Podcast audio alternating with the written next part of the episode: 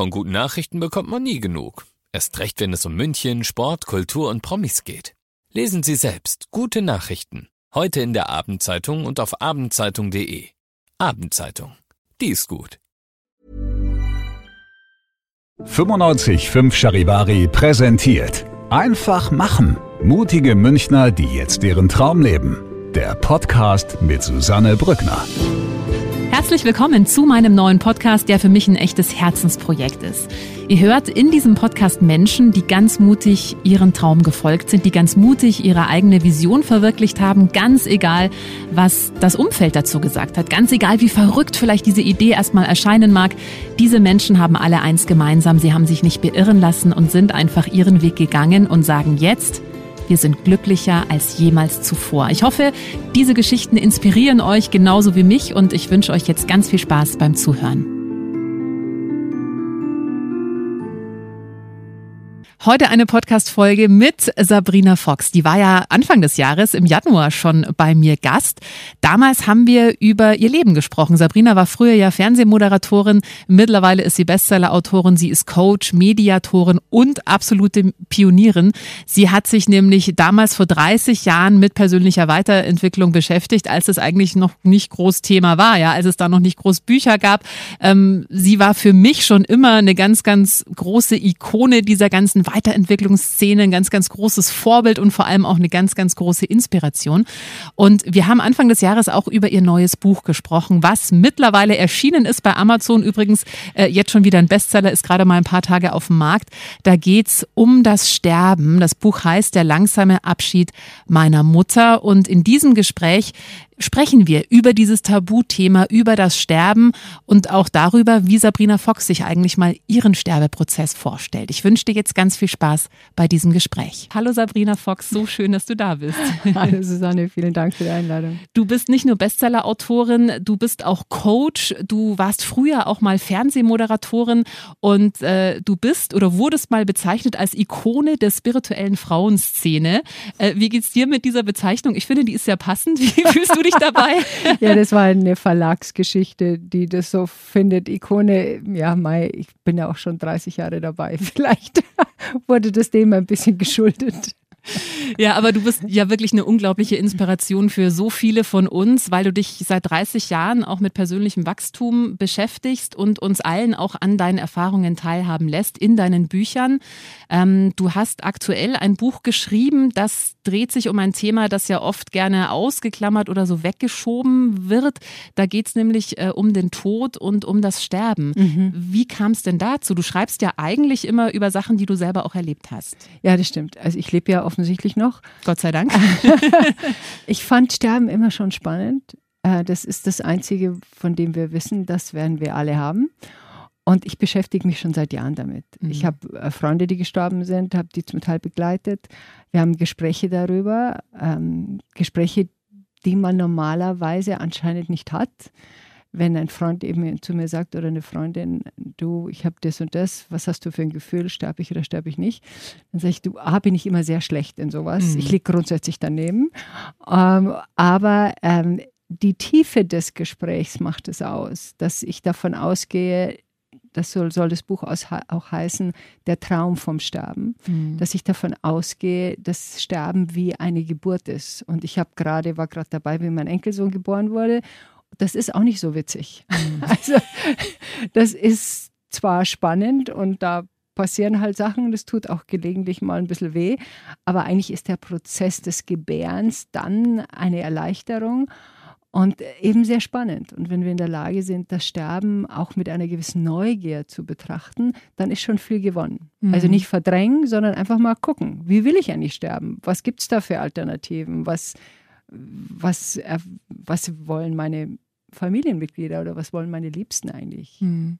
Ich hatte mal im Gespräch Serkan Ehren, der hatte mit Anfang 20 eine Nahtoderfahrung mhm. und der sagt, er hat seitdem überhaupt keine Angst vom Tod, sondern er weiß, was dann kommt, ist so viel schöner, also wird er es erfahren, als das Leben. Und er sagt jetzt, auch wenn Freunde von ihm sterben oder Familienangehörige, dann ist er natürlich traurig oder ja, hat auch Schmerz, aber er sagt, er findet es eigentlich immer total egoistisch, weil er weiß ja, der Mensch, der gestorben ist, dem geht es ja jetzt viel besser.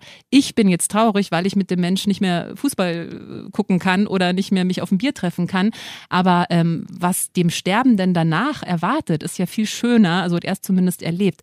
Wie oder können wir uns auf den Tod vorbereiten oder was würdest du empfehlen, vielleicht auch Familien, wo vielleicht klar ist, okay, die Oma ist schwer krank oder andere Familienangehörige sind schwer krank. Ich habe das oft schon erlebt, dass das dann so komplett ausgeklammert wird. Also mhm. es ist eigentlich klar, da ist jemand schwer krank, der wird sterben, ähm, aber darüber wird nie gesprochen. Ja, weil uns das Vokabular ein bisschen fehlt. Weißt du, wir, wir, wir reden dann mit einem Sterbenden über Frau Hubermoser richtet schöne Grüße aus und es wird schon wieder. Mhm, genau. Derjenige weiß, aber es wird nicht mehr. Mhm. Wir sind im Sterbeprozess und die Frage ist, wie wollen wir den gestalten? Und da gibt es eben verschiedene Möglichkeiten und eine, und das ist, ich glaube, das lässt sich mit einer Reise vergleichen. Also wenn ich heute nach Timbuktu fahren will, dann erkundige ich mich, wie komme ich dahin? Was für eine Sprache sprechen die? Äh, wo wohne ich da? Äh, kenne ich da vielleicht jemanden, wo finde ich Anschluss, was will ich da sehen? Also ich bereite mich vor. Und dann, wenn ich dann dorthin komme, dann habe ich schon so ein bisschen so eine Ahnung, was mich da erwartet. Beim Sterben ist es ähnlich. Wenn ich damit mich schon ein bisschen beschäftigt habe, dann erkenne ich diese verschiedenen Zwischenstufen des Körperverlassens, des Ausgleitens, des Wo-Ankommens, dann weiß ich schon, ahne ich schon, wie ich damit umgehen kann. Das ich gewöhne mich schneller dran, als wenn ich mich überhaupt nicht damit beschäftigt habe, weil ich dann ja quasi in ja, so einem Schockzustand bin. Mhm. Das kann man also quasi selber machen, wenn man merkt, okay, ich bin jetzt schwer krank, es sieht eher schlecht aus. Wie können denn Angehörige am besten damit umgehen? Für die ist es ja meistens noch schwieriger. Ja, ich glaube, wir haben das Sterben verlernt, ehrlich gesagt. Mhm. Also es geht ums am Leben bleiben. Mhm. Und viele Operationen sind einfach nicht mehr notwendig, weil sie das Leiden verlängern. Und das ändert sich ja auch gerade in der Ärzteschaft, dass man erkennt, dass man nicht alles, was zur Verfügung steht, auch noch gemacht werden muss. Weil du bist dann einfach zu schwach, um die Zeit, die du noch hast, in irgendeiner Form zu genießen.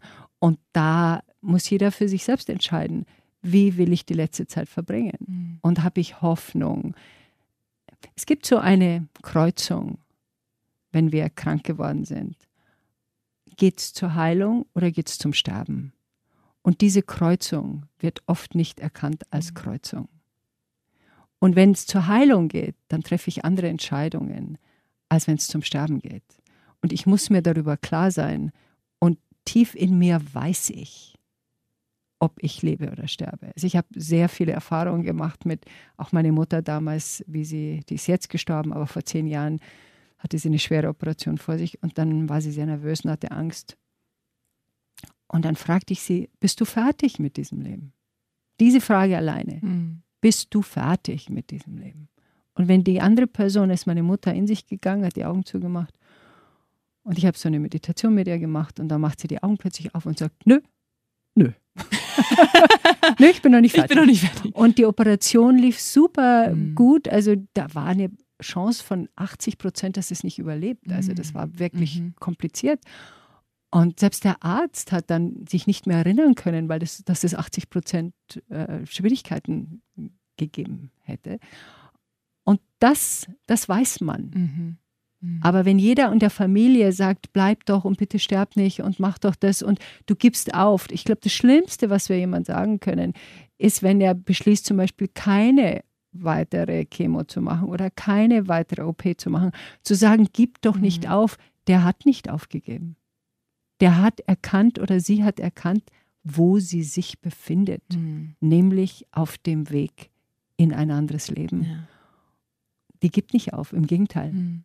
Ja. ja, das sind ja auch immer die Beispiele, die man hört. Also bei meiner äh, guten Freundin von mir ist die Mutter gestorben an Krebs, genau in der Nacht, als die Tochter nicht im Zimmer geschlafen hat. Mhm, ja, klar. Und ich habe auch zu ihr gesagt, klar, wie soll die Mama denn gehen, mhm. wenn du neben ihr liegst und die ganze Zeit denkst, bitte Mama, bleib da, bleib da. So, so traurig das ist, aber das brauchen ja, glaube ich, dann auch die Sterbenden. Es passiert sehr häufig. Ich habe mhm. in meinem Testament stehen, dass ich alleine sterben will. Mhm. Es steht explizit dabei. ja, man kann sich verabschieden, aber bitte lasst ja. mich, ich will nicht, dass da mhm. dauernd jemand um mich rumhupft. Ja. Ich kann auch nicht allein, ich kann auch nicht einschlafen, wenn fünf Leute um mich rumstehen. Schönes Beispiel, ja. Das ist, aber das ist natürlich mein, äh, ja. ich finde den, den Prozess spannend. Absolut. Also ich glaube, das ist ein Thema, das noch viel zu oft ausgeklammert oder weggeschoben wird, wo es sinnvoll ist, sich mal drüber Gedanken zu machen, damit der Schock dann auch nicht so groß ist, auch für die Angehörigen, damit die einfach auch wissen, okay, nein, für die Person, die hat sich genau so den Sterbeprozess auch gewünscht oder vorgestellt. Ja. Wir unterstützen das jetzt auch. Also, ja. und das kann man natürlich nur, wenn man auch weiß, wie man sterben möchte. Du hast vorhin erzählt, du hast in deinem Testament festgelegt, du möchtest alleine sterben. Wie möchtest du denn sonst noch deinen Sterbeprozess gestalten? Es ist ja sehr spannend. Ich habe in meinem Buch den Sterbeprozess meiner Mutter beschrieben, die auch Demenz hatte. Und sie hat es sehr interessant gemacht, weil sie hat quasi ihren Sterbeprozess negiert. Der fand nicht statt, weil sie immer in ihrer Fantasie woanders war. Sie war in Hamburg, sie war mit Freunden irgendwo. Und wenn ich dann kam, neben ihrem Bett saß, was offensichtlich ein Krankbett war mit so einem Galgen, hat sie sich gerade hingelegt. Mhm. Sie konnte aber da schon nicht mehr gehen. Mhm. Also das war sehr interessant, das zu beobachten, wie sie das gestaltet hat auf Seelenebene, weil ich glaube, dass du, und das passiert häufig, dass du in dem Sterbeprozess verlässt die Seele den Körper, geht nochmal woanders hin, geht quasi zum Teil auch schon rüber, kommt aber wieder zurück. Also wenn wir zum Beispiel Menschen sehen, die in Pflegeheimen sind und so vor sich hindämmern, wo wir hinschauen und sagen, oh Gott, die arme Person, was ist denn das für ein Leben? Die ist da nicht mehr drin. Mhm. Da sind vielleicht noch 10 Prozent ihrer Energie sind in diesem Körper. Das heißt übrigens nicht, dass wir den schlechter behandeln sollen, nur weil sie nicht drin ist. Aber da sind nur noch 10 Prozent drin und der Rest der Zeit wandert sie schon raus. Mhm. Und das sind meistens Menschen, die nicht so gerne Entscheidungen treffen. Mhm. Und wir haben auch noch, das ist eine Generation, die jetzt stirbt, die eine Nachkriegsgeneration ist.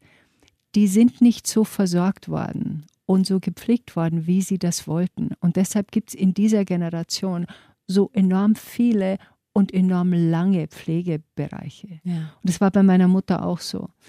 Ähm, bevor sie gestorben ist, drei Monate bevor sie gestorben ist, habe ich ich habe so einen Hängesessel im Garten an meinem ba Lieblingsbaum, wo ich meditiere und war in Stille und plötzlich höre ich eine Stimme von hinten. Und das war einer meiner spirituellen Lehrer, die nicht in Körperform sind. Und die sprechen immer Englisch mit mir, deshalb, äh, weil mhm. ich eben, Englisch ist so meine große Hauptsprache im spirituellen Bereich.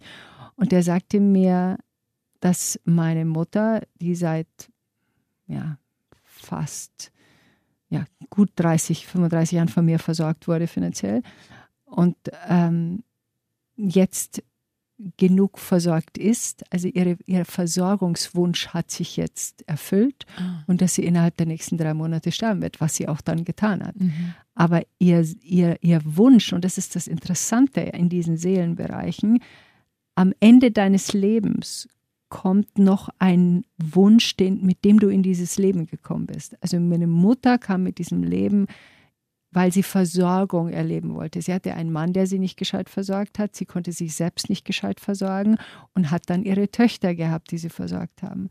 Manche haben zum Beispiel die in ihrem Leben sehr selbstständig sind und keine Hilfe annehmen wollen, sind am Ende ihres Lebens dann werden sie plötzlich pflegebedürftig, weil sie eine Versorgung mhm. doch noch erleben ja. wollen. Und diese Hingabe an die Versorgung ja für jemanden, der sehr selbstständig ist, manchmal eine Katastrophe sein kann. Ja. Und es war spannend, weil meine Mutter hat es sehr genossen. Also selbst das Windelwechseln, was für viele ein Problem ist, wenn sie nicht mehr selbstständig aufs Klo gehen können, war für meine Mutter keins. So interessant. Ich muss gerade so an meine Oma denken, da war es ganz genauso. Also die wurde auch ihr Mann ganz früh gestorben und ähm, war auch so, dass sie gegen Ende so Klassiker gestürzt, Oberschenkelhalsbruch, dann mhm. im Krankenhaus gewesen, dann ist sie nochmal nach Hause gekommen zum Sterben quasi. Und äh, wir dachten oder haben auch vom Arzt gesagt bekommen, doch, die ist eigentlich so rein körperlich, das Herz ist noch gut, also sie könnte schon noch mehr, aber die wollte nicht mehr. Die wollte wirklich auch, dass wir sie komplett versorgen. Mhm. Oder also ich war damals noch, noch kleiner, natürlich noch ein Kind, aber äh, interessant interessant, da schließt sich dann so ein bisschen der Kreis, ne? Mhm. Also gerade diese Nachkriegsgeneration. Ja, und deshalb ja. glaube ich, dass auch Alzheimer, das ist auch eine Generation der Verdrängung. Ja. Das, das heißt ja immer, Alzheimer wird immer schlimmer, das glaube ich nicht, mhm. sondern äh, das ist eine Generation. Wir, wenn meine Generation zum Sterben geht, dann haben wir Stresskrankheiten. Ja. aber, äh, aber wir werden Alzheimer wird nicht äh, ja. das hauptsächliche Problem sein, was in dieser Generation eines der hauptsächlichen Probleme ist. Mhm. Ähm, ich kann mir vorstellen, du hast mit deiner Mutter ja bestimmt alles geklärt, was es zu klären gab. Du bist ja da sehr bewusst mit umgegangen. Das ist ja auch oft noch ein Thema, dass dann äh, teilweise es zu spät vielleicht ist, manche Sachen noch auszusprechen oder dann eben die ähm, Sterbenden gar nicht mehr so bei Bewusstsein sind. Ja, äh, deswegen macht es ja auch Sinn, frühzeitig eigentlich alle Sachen zu klären, auch finanzieller Art, auch das Testament zu regeln, damit eben die ähm, nachfolgenden äh, Generationen oder die Angehörigen danach nicht erstmal im kompletten Chaos versinken. Das ist ja sehr wichtig, grundsätzlich glaube ich, ja, aber manche wollen ja auch nicht drüber reden. Das mhm. ist auch der Grund, warum ich das Buch geschrieben habe, weil es so viel Verdrängung gibt da drin. Also wir, wir wollen nicht reden, wenn jemand stirbt und derjenige, der stirbt, will auch nicht drüber reden. Mhm. Da fehlt uns auch das normale Miteinander und das normale Gespräch darüber. Wir reden ja auch über Geburten, wir reden ja auch über, über Hautausschläge.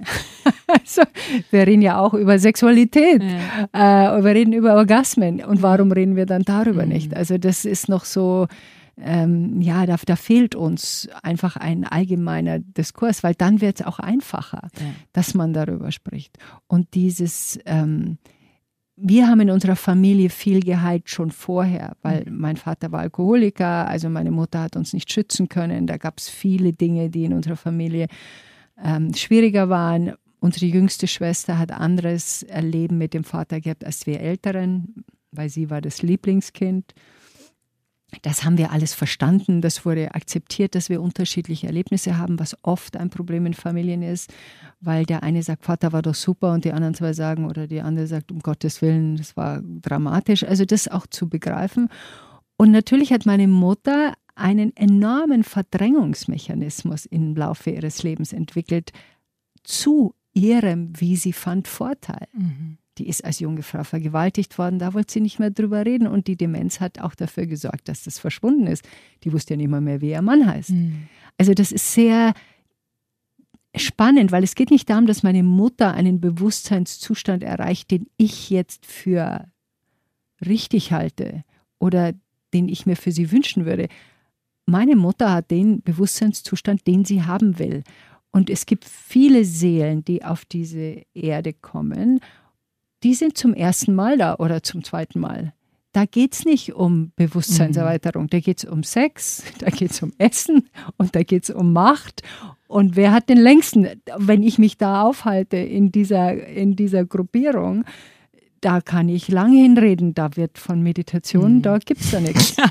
die können das, also da, ja, wie soll dann Zugang genau. sein? Ja. Es ist wie wenn ich zu einer Katze sage, ich möchte jetzt aber, dass du mit mir am Tisch sitzt mit mhm. Messer und Gabel isst. Ja. Das, das ist eine Katze. Mhm. Schönes Beispiel. Ja. Und das ist, glaube ich, auch unser Verständnis dafür zu erkennen, ich kann die Leute nicht so hinbasteln, wie, sie, wie ich glaube, dass sie sein sollen. Die sind so. Und das ist beim Sterbeprozess so eindeutig ersichtlich, mhm. wo jemand steht. Aber es gibt auch so viel Weisheit. Also meine Mutter zum Beispiel hat irgendwann mal gesagt, was für viele Kinder ein Problem ist, wenn die Töchter nicht mehr erkannt werden. Mhm. Und meine Mutter sagte zu mir, da war ich bei ihr, äh, wann fahren wir denn mal wieder zu Sabrina? Mhm. Und dann sage ich, Mama, ich bin Sabrina. Und dann lacht sie und sagt, du heißt vielleicht Sabrina, aber du bist es nicht. da dachte ich mir, ja. jawohl, ja. genau so ist es. Ich heiße jetzt in diesem Leben Sabrina, aber ich mhm. bin es nicht. Mhm. Ja, und ich glaube, da reicht manchmal ja auch schon eine Person vielleicht in der Familie, die mal das Gespräch eröffnet oder mal das ja. Gespräch versucht. Äh, es reicht ja wirklich manchmal eine Person, damit sich dann alle damit befassen oder damit dieses Thema überhaupt mal zur Sprache kommt. Das ist ja die Intimität des Austausches. Oft erlebe ich das so, dass jemand, der sehr, sehr krank ist, irgendwann einmal zu irgendjemand in der ja. Familie sagt, werde ich sterben? Mhm. Oder ist es das jetzt? Und statt, wir, statt dass wir automatisch antworten, es wird schon wieder, Mama, wir werden das schon wieder hinkriegen und du wirst wieder gesund, was so eine automatische Reaktion ist, innezuhalten und zu sagen, was glaubst du denn? Ja. Bist du fertig? Was wir schon mhm. darüber schon mal gesprochen haben. Das, und dann Pause lassen. Du musst einem Menschen die Möglichkeit geben, dass er darüber nachdenken kann, was ich jetzt gerade gefragt habe. Und dann kommt vielleicht, hm, ich weiß nicht. Okay, dann warten, Zeit lassen, Raum lassen. Ich bin wahnsinnig schnell in meinen Sachen häufig und ich musste lernen, dass nicht jeder schnell ist. Mhm. Und jetzt bin ich langsamer geworden, Gott sei Dank. Da habe ich mir die Langsamkeit angewöhnt. Aber das ist auch so ein Punkt. Ja. Ich glaube, diese Frage, bist du fertig, kann sich jeder mitnehmen, ja. Also, mhm. weil das ist ja dieser Automatismus, nee, nee, und es wird schon wieder. Und obwohl eigentlich klar ist, körperlich wird da jetzt nicht mehr so viel Heilung möglich sein. Also das äh, ist ja manchmal, ist ja manchmal ganz offensichtlich und dann versucht man es trotzdem noch irgendwie zu verdrängen. Also ich glaube, das ist ein ganz wertvoller Hinweis für alle. Und die, die Frage zumal, die man auch noch stellen kann, was möchtest du denn noch erleben? Ja. Weil dann beginnt sich so ein Fenster aufzumachen. Was möchte ich denn noch mhm. erleben? Möchte ich noch mal wirklich reisen oder möchte ich einfach nur im Garten sitzen? Möchte ich noch mal, dass alle Kinder kommen? Mhm. Möchte ich, dass ich, dass mein kleiner Hund auf meinem Schoß liegt? Was möchte ich denn noch erleben bis zu diesem Punkt? Ja. Sabrina, vielen, vielen Dank für dieses Gespräch und dein Buch Der langsame Abschied meiner Mutter, ein spiritueller Blick auf Demenz, Loslassen, Begleiten, Sterben ist bei Amazon erhältlich übrigens mittlerweile schon ein Bestseller, gerade mal ein paar Tage auf dem Markt und schon ein Bestseller. Ich danke dir ganz herzlich für dieses Gespräch. Vielen Dank. Einfach machen. Mutige Münchner, die jetzt ihren Traum leben. Präsentiert von 955 Charivari. Wir sind München.